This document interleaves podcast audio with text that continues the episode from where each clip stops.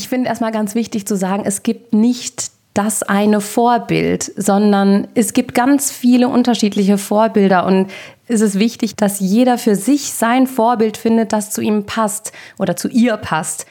Frau Doktor, übernehmen Sie.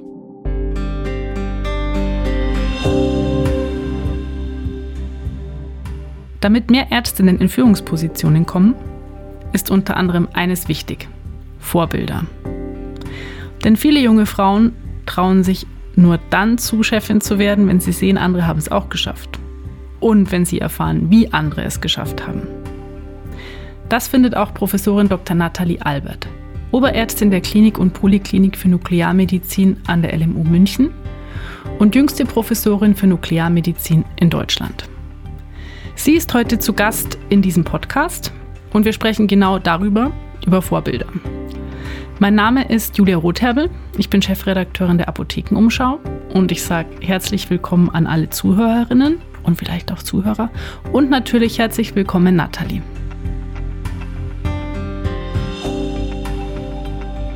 Ein Podcast von gesundheithören.de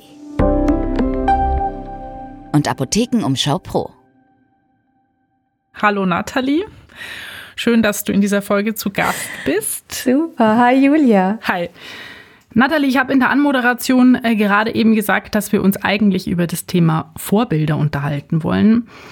Aber mir liegt jetzt vorab noch was anderes am Herzen, weil ich eine Anekdote aus deinem Lebenslauf gehört habe mhm. und die erinnert mich stark an etwas, das ich selber erlebt habe. Dabei geht es um dieses Thema Familienplanung und Karriere.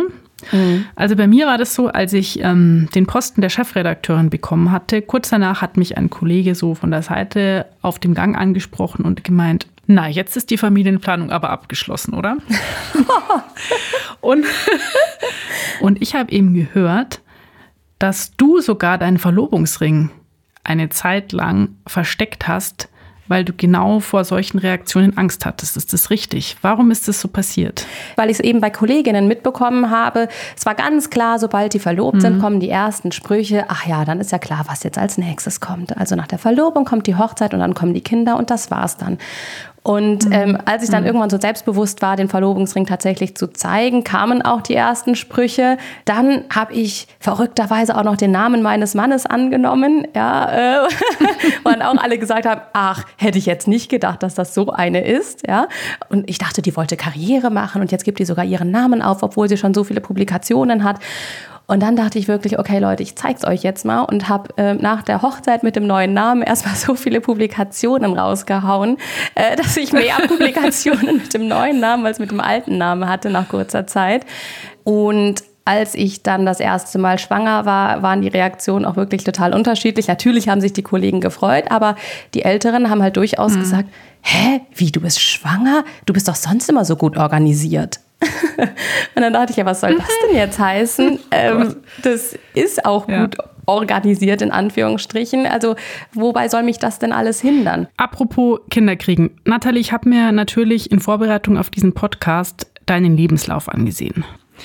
Und ähm, war dann tatsächlich so ein, also ich lese dir mal vor, was ich gefunden habe. Nach der Geburt ihres ersten Kindes trat sie das Else Kröner Exzellenzstipendium an Kurz vor Geburt ihres zweiten Kindes wurde sie im Jahr 2020 zur außerplanmäßigen Professorin der LMU München ernannt und ist derzeit die jüngste Professorin für Nuklearmedizin in Deutschland. Mhm. Ich habe mich dann kurz gefragt, wenn du ein Mann wärst, ob die zwei Kinder Erwähnung finden würden in diesem Lebenslauf. Nein. Weißt du, was ich meine? Also es ist so ein bisschen. Ähm absolut, absolut. Nein, die Kinder würden bei dem Mann sicherlich nicht Erwähnung finden, aber ich finde es ehrlich gesagt völlig richtig, dass so etwas Erwähnung findet, weil es ja auch ganz viele andere Frauen motivieren sollte und zeigen sollte, es funktioniert. Du musst nicht zwingend die kinderlose Frau sein, um mhm. Karriere machen zu können. Das hatte ich auch schon in ganz vielen ähm, Unterhaltungen, äh, dieses Thema, dass Frauen sagen, ich habe lange irgendwie dieses Privatleben so abgekoppelt. Mhm. Also ich habe versucht, gar nicht groß irgendwie zu erzählen über meine Kinder und so, weil ich gedacht habe, das würde mir zum Nachteil ausgelegt. Und du bist eher jemand, der sagt, ich, ich kommuniziere das offensiv, mhm. ähm, weil ich finde, dass man da eine Vorbildfunktion einnehmen Ja, kann. absolut. Also das mit der Vorbildfunktion, das ist mir ja ganz lange nicht bewusst gewesen. Ähm, ich war selber ganz überrascht, als irgendwann jüngere Assistenzärztinnen zu mir gesagt haben, ja, du bist ein, du bist ein Vorbild für uns. Und dann habe ich gesagt, was, ich? Ihr kennt mich, ich mit all meinen Fehlern. Ähm, aber da haben sie gesagt, ja, genau das finden wir toll, zu sehen, dass du das alles hinbekommst und dass du nahbar bist, dass wir, dass wir sehen, ähm, dass auch du zu kämpfen hast und es nicht alles easy going ist, weil ähm, das motiviert unheimlich und hilft einem, wenn man selber eben am Rödeln ist, äh, durchzuhalten und äh, sich zu sagen, doch, Nathalie hat es genauso geschafft und hat genauso dran zu knabbern gehabt und hat sich aber durchgekämpft und durchgehalten. Es lohnt sich. Und das ist das, was ich ganz gerne vermitteln würde. Wir haben ja in diesem Podcast immer ein Spiel. Zu dem kommen wir auch gleich. Aber äh, kurz vorab, ähm, unsere, also meine Redakteurin Anja, die du ja schon kennst, hat mich in dem Spiel mal ein bisschen in die Bredouille gebracht, weil sie hat mir die Frage gestellt, welches Vorbild ich habe. Und ich habe mir echt schwer getan zu antworten. Ich weiß aber, dass für dich dieses Thema, das hattest du ja gerade auch gesagt, ein relativ großes ist. Also du, du findest dieses Thema Vorbild sehr wichtig. Was macht denn für dich ein gutes Vorbild aus? Ich finde erstmal ganz wichtig zu sagen, es gibt nicht das eine Vorbild, sondern es gibt ganz viele unterschiedliche Vorbilder und es ist wichtig, dass jeder für sich sein Vorbild findet, das zu ihm passt oder zu ihr passt. Und das ist etwas, was ich in der Vergangenheit relativ schwierig fand. Also da hatte ich immer das Gefühl, es gibt bestimmte Typen Frauen, die ähm, in Führungspositionen sitzen, ähm, mit denen ich mich nur schwer identifizieren konnte. Also da habe ich dann immer gedacht, okay, so bin ich nicht. Und es gibt aber schon ganz, ganz, ganz viele tolle Frauen in Führungspositionen, die aber mehr sichtbar gemacht werden müssen, die schön, äh, die ein, ein, ein ganz tolles Wesen haben und äh, sich aber ungerne in der Öffentlichkeit präsentieren und sagen, hier, ich, schaut her, ich bin ein Vorbild. Und darum geht es eben, genau solche Frauen ebenfalls sichtbar zu machen, damit jede einzelne von uns sich die rauspicken kann als Vorbild, äh, die ihr am meisten entspricht. Und manchmal sind es ja auch ganz viele unterschiedliche Vorbilder ähm, und man hat nicht nur das eine. Aber dir war klar, dass es wichtig für dich ist, dass du ein Vorbild hast. Du hast jetzt mehrmals gesagt, du hast quasi dann so gesucht richtig danach. Genau, also bis ich dann irgendwann ähm, das große Glück hatte, über das Mentoring-Programm der LMU, Momente heißt das, eine wirklich großartige Mentorin ähm, zugeordnet zu bekommen. Ähm, eine junge Professorin, die ein paar Jahre älter ist als ich, drei Kinder hat, sehr erfrischend natürlich, weiblich ist von ihrer Art her, äh, mit der ich mich sofort verstanden. Und ähm, die hat mir dann wirklich die Augen geöffnet, muss man sagen. Also das war ganz klasse.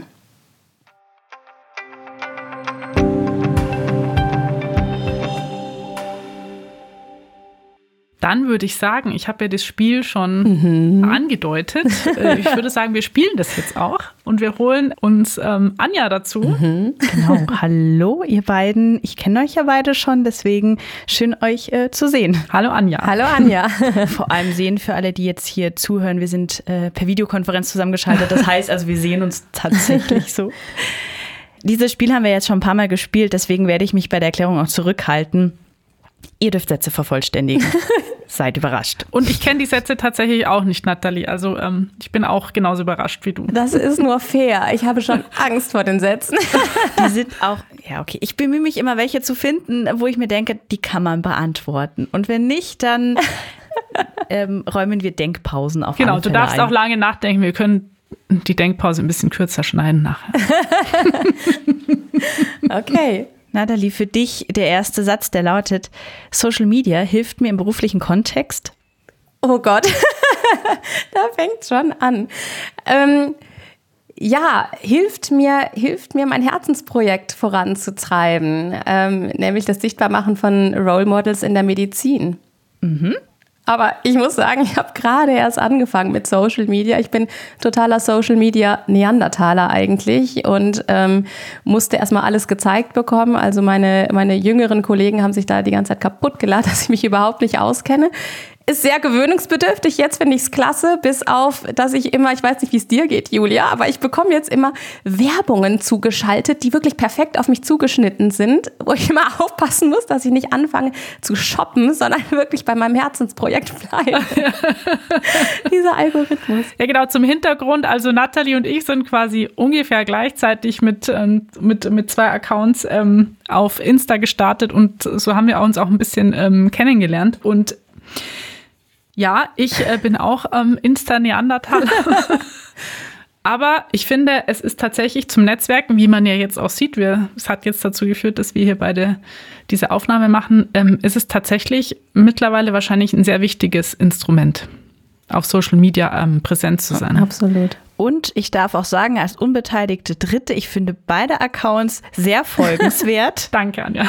Und hiermit ist der Werbeblock aus und es kommt, es kommt der Satz für Julia. Seitdem es mehr Homeoffice gibt, habe ich tatsächlich das Gefühl, dass ich mal in die Nähe einer Work-Life-Balance komme, muss ich echt sagen. Also ähm, ich habe eine ziemlich lange Anfahrt eigentlich ins Büro, die spare ich mir natürlich, wenn ich von zu Hause aus arbeite. Andererseits muss ich schon auch sagen, dass bei mir teilweise so die Grenze zwischen Arbeit und Freizeit dann so verschwimmt. Also wenn ich hier abends aus dem Büro gehe, dann habe ich Feierabend, dann klappe ich in den wenigsten Fällen den Laptop nochmal auf, außer ich weiß, da kommt jetzt vielleicht noch was, auf das ich reagieren sollte. Zu Hause mache ich ihn halt gar nicht zu. Oh. Da steht der dann halt auch da, wenn wir Abendessen und dann gucke ich doch noch mal, was da für eine Mail kommt um 19.15 Uhr oder so. Genau, also es hat Vor- und Nachteile. Arbeitest du denn viel im Homeoffice? Ähm, also ich habe viel im Homeoffice gearbeitet zu Corona-Zeiten und das war für mich perfekt, weil das wirklich genau in der Phase war, in der gerade ähm, das zweite Kind gekommen ist und ich äh, dementsprechend froh war, immer wieder hier vor Ort sein zu können, äh, um zu stillen mhm. und nicht den Stress zu haben, dass jetzt die Au-pair mit dem Kind in die Klinik wieder muss und so weiter. Also ich fand das, fand das auch sehr angenehm. Ähm, der noch größere Vorteil war aber eigentlich, dass mein Mann von zu Hause aus gearbeitet hat und eben nicht mehr abends äh, erst um acht aus dem Büro gekommen ist, sondern einfach früher hier war, greifbar war und ähm, ja, äh, dementsprechend sich mehr, mehr beteiligt hat bei der ganzen Kinderbetreuung. Also ähm, für uns als Familie war das, war das wirklich sehr schön. Nathalie, du bist als nächstes dran mit dem Satz, mich erstaunt es immer noch, dass. Mich erstaunt es immer noch, dass wir immer noch so wenig Frauen in Führungspositionen haben in der Medizin. Also ich lese mir manchmal Texte durch ähm, im Internet, die, äh, bei denen es um, ähm, um den prozentualen Anteil von Frauen in Führungspositionen geht, der ja immer noch bei, ja, der schwankt so zwischen 10 und 20 Prozent, würde ich sagen. Also die Texte hören sich top aktuell an. Und dann sehe ich das Datum und das steht 2006, 2012. Und dann denke ich immer, das kann doch nicht sein, dass man das Ganze damals schon gesehen hat. Ähm, aber sich jetzt innerhalb von 10, 15 Jahren so wenig geändert hat. Also es hat sich ja was geändert, aber irgendwie viel zu wenig. Vielleicht braucht es dann doch irgendwann die Quote. Ja, also habe ich nichts gegen. Also ich habe mich lange, lange dagegen gewehrt und immer gesagt, nee, man, also weil man ja auch keine Quotenfrau sein will. Ja, also ist ja klar, jeder will nach seiner Leistung beurteilt werden. Wir werden aber nicht nach unserer Leistung beurteilt, sondern leider nach dem Risiko, aufgrund der Kinder auszufallen. Ähm, wobei natürlich das Kinderkriegen nicht das einzige Thema ist, sondern es gibt natürlich noch ganz, es ist ganz vielschichtig. Ja. Das ist halt einfach das Problem. Solange man nach seinem Geschlecht und nicht nach seiner Leistung und Leistungsfähigkeit beurteilt wird, brauchen wir möglicherweise so etwas unattraktiv scheinendes wie die Quote. Sicherlich nur vorübergehend, weil ich glaube, wenn sich einmal ein Gleichgewicht eingestellt hat, dann wird es ganz von alleine gehen und äh, dann brauchen wir sowas nicht mehr. Mhm. Julia, du bekommst doch einen Satz, der lautet, wichtige berufliche Entscheidungen treffe ich. Oh Gott, das ist natürlich total unterschiedlich. Aber ich bin eher so ein Grübeltyp. Also ich bin schon jemand, der sich dann mehrere Szenarien ausmalt, wie das jetzt ausgehen kann, was ich da entscheide. Und ich entscheide nicht spontan. Das muss ich sagen. Das tue ich nicht. Ich habe noch einen letzten Satz für dich, Nathalie. Von Frauen aus dem direkten Umfeld konnte ich lernen, das übrigens schließt ganz gut an die Mentorin an, von der du gerade geredet hast, Mhm. Vor allem von ihr konnte ich extrem viel lernen, nämlich mich im Privatleben äh, genauso professionell aufzustellen, wie ich es im Berufsleben machen würde. Also sie hat mir zum Beispiel empfohlen, ganz pragmatisch mir zu überlegen, was kann ich, was kann ich alles outsourcen im Alltag, also an Alltagsaufgaben, um selber mehr Zeit zu haben für die Dinge, die mir wichtig sind, ja, und äh, für die Dinge, die ich gerne mache. Ich soll mir überlegen, macht mir Einkaufen so viel Spaß? Muss ich das wirklich machen oder kann ich nicht entweder über einen Lieferservice oder irgendwen anders damit beauftragen? Und da hat sie gesagt, pass auf, das hat gar nichts mit, äh, ich gönne mir etwas zu tun, sondern mit Pragmatismus. In der Klinik oder in der Praxis würdest du ja auch nicht, nur weil du es kannst, die Termine der Patienten selber ausmachen und jede Blutabnahme selber machen, sondern das überlässt du anderen. Dazu muss man natürlich etwas Geld in die Hand nehmen, aber so ist das halt. Dafür kannst du halt andere Sachen machen in der Zeit ähm, und genau, was das Privatleben angeht, äh, dann zum Beispiel Qualitätszeit mit den Kindern verbringen, ähm, Dinge machen, die mir Spaß machen persönlich oder halt dann doch mehr Zeit für die Arbeit zur Verfügung haben. Hm. Guter Tipp. Ja. Sehr weise. Mit diesem guten Tipp würde ich auch das Spiel schließen und dann wünsche ich euch jetzt viel Spaß weiterhin beim Gespräch. Danke, Anja. Dankeschön.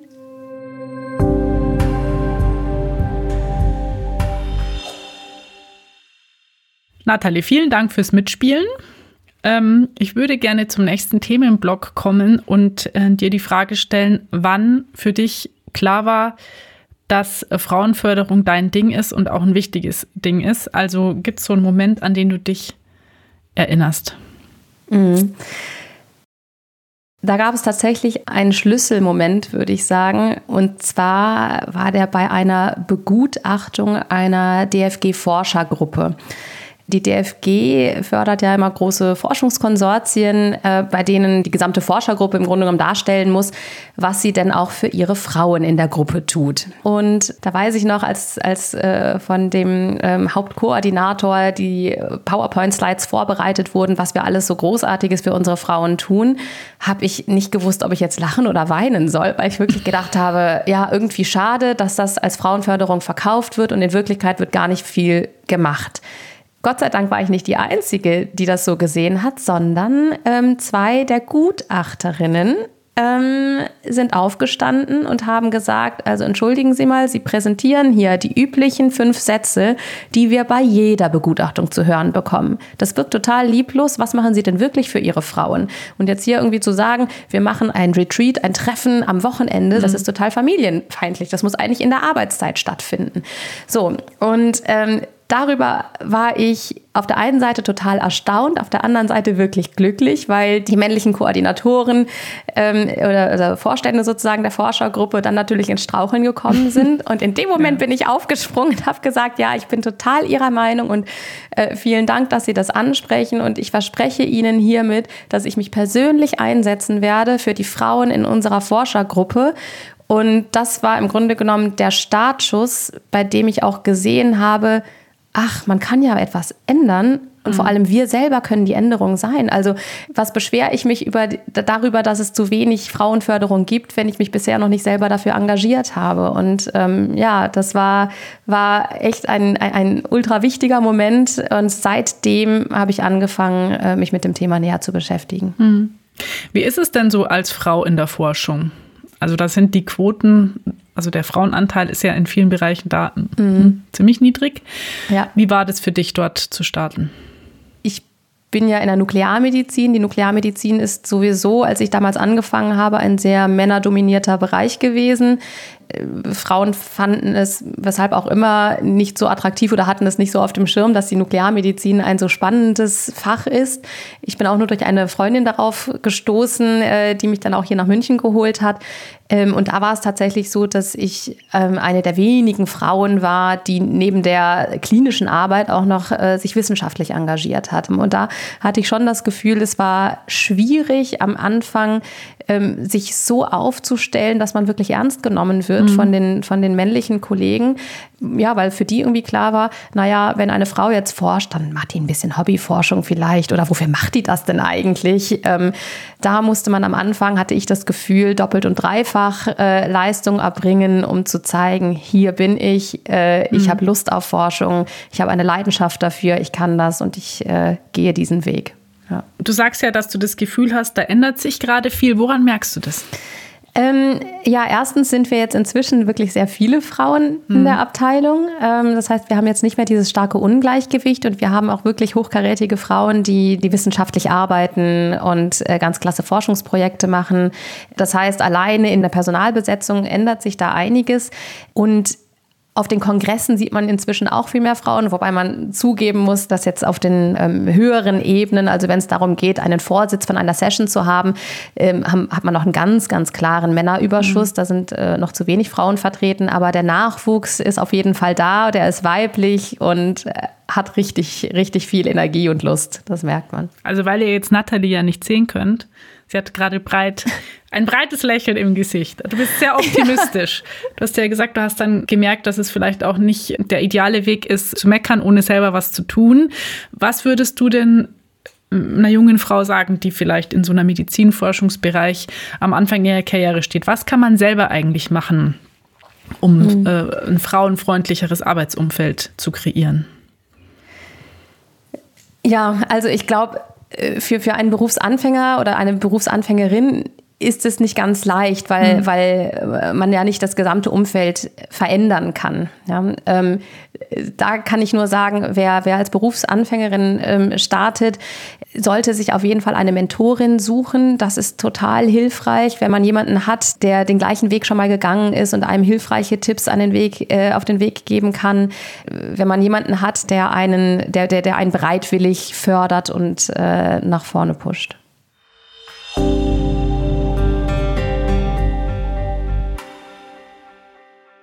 Ein Tipp, den man auch immer hört oder sehr oft hört, ähm, ist das Thema Netzwerken. Und da kommen wir jetzt zu einem Herzensprojekt von dir. Du hast ja ein eigenes Netzwerk aufgesetzt. Erzähl uns mal davon. Ja, genau. Ähm, vor einem Jahr ungefähr habe ich, äh, habe ich erkannt, dass ich ein solches Netzwerk ja auch ins Leben rufen könnte und ähm, habe deshalb den Fem Club gegründet. Steht für Female Excellence in Medicine. Ähm, und Ziel ist es hierbei eben Frauen auf unterschiedlichsten Karrierestufen zusammenzubringen. Also wirklich von der Studentin bis zur Chefärztin. Ähm, und es geht übrigens, also äh, richtet sich nicht nur an Ärztinnen, sondern auch an, ähm, an andere Wissenschaftlerinnen, also an Biologinnen, Physikerinnen, Chemikerinnen, Informatikerinnen und so weiter. Diejenigen, die in der Medizin Karriere machen wollen, die sind äh, bei mir genau richtig. Und ich glaube, insbesondere in dem Bereich ist es auch nochmal ähm, wichtiger, sich zu vernetzen, weil ich das immer wieder sehe bei, bei großen Forschungsprojekten, bei Kooperationen ist es wichtig, dass andere einen auf dem Schirm haben, dass man mitgefragt wird, ob man teilnehmen möchte an großen Forschungsprojekten. Und es ist auch tatsächlich für, für Anfängerinnen zum Beispiel, ist es gar nicht so leicht zu verstehen, wie das alles funktioniert. Wie funktioniert ein Uni-Apparat überhaupt? Und sich da mit Erfahreneren auszutauschen, ist ebenfalls sehr viel wert. Wenn sich jetzt jemand auch von euch da draußen, die uns zuhört, dafür interessiert, wir haben alle Infos zu dem Netzwerk auch in den Show Notes ähm, vermerkt. Genau, da findet ihr alles, was ihr braucht, um mit Nathalie oder den anderen Frauen aus dem Netzwerk dann Kontakt aufzunehmen. Du hattest ja vorher gesagt, wenn du dir manchmal im Internet so alte Artikel anschaust, dann stellst du fest, oder oh, hat sich jetzt eigentlich in der Zeit bis heute nicht viel getan. Vielleicht als Abschlussfrage, was würdest du dir denn wünschen, wo Frauen in der Medizin in, was nehmen wir, zehn Jahren stehen? In zehn Jahren. Also, in zehn Jahren hoffe ich, dass wir keine Quote mehr brauchen, die wir zwischenzeitlich wahrscheinlich äh, haben werden. Und dass auf eine ganz natürliche Art und Weise sich einfach nur die Besten durchsetzen, besten Personen auf Führungspositionen ähm, ankommen, und zwar völlig unabhängig vom Geschlecht. Vielen Dank, Nathalie, dass du bei uns zu Gast warst. Ganz herzlichen Dank dir, Julia.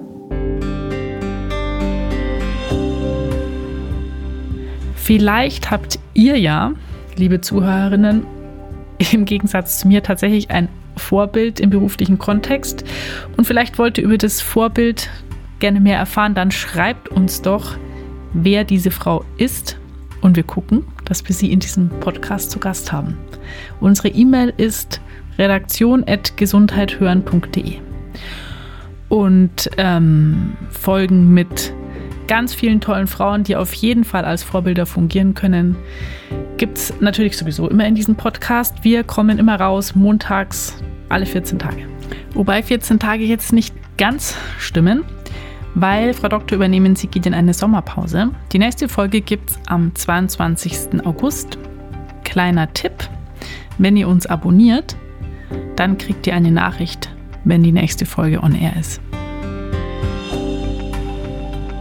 Ein Podcast von gesundheithören.de und Apothekenumschau Pro.